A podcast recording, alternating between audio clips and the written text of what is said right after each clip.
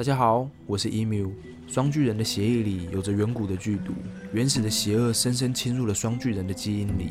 这不仅让双巨人的性格古怪、不受控制，也让他们的外形上有着各式各样的变异。由此来看，有着纯正双巨人血统的洛奇，能生下可怕的怪物并不足为奇。真正有趣的是，他竟然帮奥丁生了一批坐骑。这究竟是怎么样一段离谱的故事？很久以前，在阿斯加特建造之初，神国还没有屏障可以抵御双巨人的进犯。于是诸神决议在神国周围修筑一道宏伟的城墙。这可是一项旷日费时的大工程。诸神们评估，要完成这项工程，少说也需要几年的时间。也就是说，神国必须暴露在危险之下长达数年。这个结果让诸神感到相当的不安。就在诸神焦头烂额之际，一位神秘的建筑师出现在了他们面前。这位不知名的建筑师告诉诸神，他可以独自在三个季节内完成城墙的修筑，但他要弗雷亚以及日月神作为完工的报酬。能让城墙快速完工，当然再好不过了。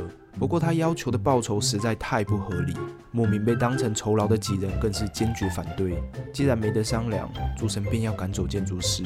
就在这时，洛奇却突然阻止了大家。他告诉诸神，这可是难得的好机会，有建筑师的帮忙，肯定能省下不少的时间。他们要做的不是去赶走建筑师，而是去想如何让他不在期限内完工，这样既能保住被当酬劳的三人，还能赚到一段施工进度，怎么样都不亏。大家听完后也觉得挺有道理的，于是便派出洛奇和建筑师交涉。洛奇冷静思考后，神情严肃地告诉建筑师：“诸神认为他原来的工期没有挑战性，并不值得他们为此支付这么大的报酬。但如果他能够缩短工期，在一个冬天里完成城墙的修筑，他们就答应付出三位天神作为酬劳。”洛奇心想，他开出这么不合理的条件，建筑师很有可能会知难而退。而且，就算他接下挑战，也绝对没办法完成。无论哪一个结果，诸神都没有损失，自己也都能够全身而退。听完洛奇新开出的条件后，建筑师愣了一下，但他很快就恢复了从容。他告诉诸神，他可以在一个冬天里完成工作，只要诸神能够答应他两件事：第一，在修筑城墙期间不可以伤害他；第二，让他带一匹马来协助筑墙的工作。诸神一致认为这两个请求不算过分，且对结果也很难产生任何影响，于是便爽快地答应了建筑师。不久后，建筑师牵来一匹马，然后便开始了他的筑墙工作。建筑师精湛的筑墙技术让诸神瞠目结舌，但真正让诸神惊讶到跌破眼镜的却是那匹马。那匹马看似其貌不扬，却有着非比寻常的力量。它能够轻易托起巨大的石块。这时候，诸神才意识到自己上当了。原来，建筑师牵来的马可不是一般的马，这是一匹名为斯瓦迪尔法利的神马。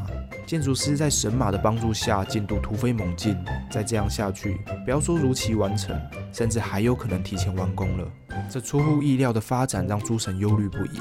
诸神纷纷将矛头指向了出主意的洛奇，他们要求洛奇负起全责，想出挽救的办法。若最后三位天神真的不幸被建筑师带走了，那洛奇也别想活了。洛奇知道三位天神对神国的重要性，这次搞砸了是真的要丢掉小命的，这让洛奇非常的苦恼。他有些后悔当初的多嘴，但事已至此，也只能坚强面对。洛奇稍作冷静后，脑中很快便有了对策。诸神虽然有约定不能伤害建筑师，但没有约定不能影响他的马。于是，洛奇想到一个绝妙却荒唐的办法，他竟然变身成一匹母马，亲自去挑逗斯瓦迪尔法利。神马在洛奇的撩拨下兴奋不已，他丢下背上的石块，开始疯狂追逐母马。建筑师见状，连忙赶上前去制止，但神马已彻底的失控。建筑师用尽办法，仍无法阻止正在发情的神马。建筑师少了神马的帮助，筑墙的工作效率大受影响。洛奇的诡计果真奏效了，建筑师最终没能在约定期限前完工，但洛奇也为此付出了惨痛的牺牲。在追逐过程中，他不小心被神马给追上，就这样享受了一段难忘又激情的时光。建筑师虽然没能在期限前完成，但城墙修建的进度已经很接近完工。这段时间就算没有功劳，也有苦劳。建筑师要求诸神支付部分报酬，诸神无情地拒绝了他的请求，因为通过这段时间的观察，诸神已经看出了建筑师的双巨人身份。诸神偷偷叫来了索尔，搞不清楚状况的建筑师就这样死在了索尔的锤子底下。洛奇在那难忘的激情后便躲了起来。几个月后，他生下了一匹有着八只脚的马，这匹马名为斯雷普尼尔，它是一匹世上最好的马。洛奇把它献给了奥丁，这匹马成为了奥丁心爱的坐骑。他们从此一起出现在神话的各个角落。奥丁就这样骑着洛奇的血与泪，愉快地遨游在九个世界里。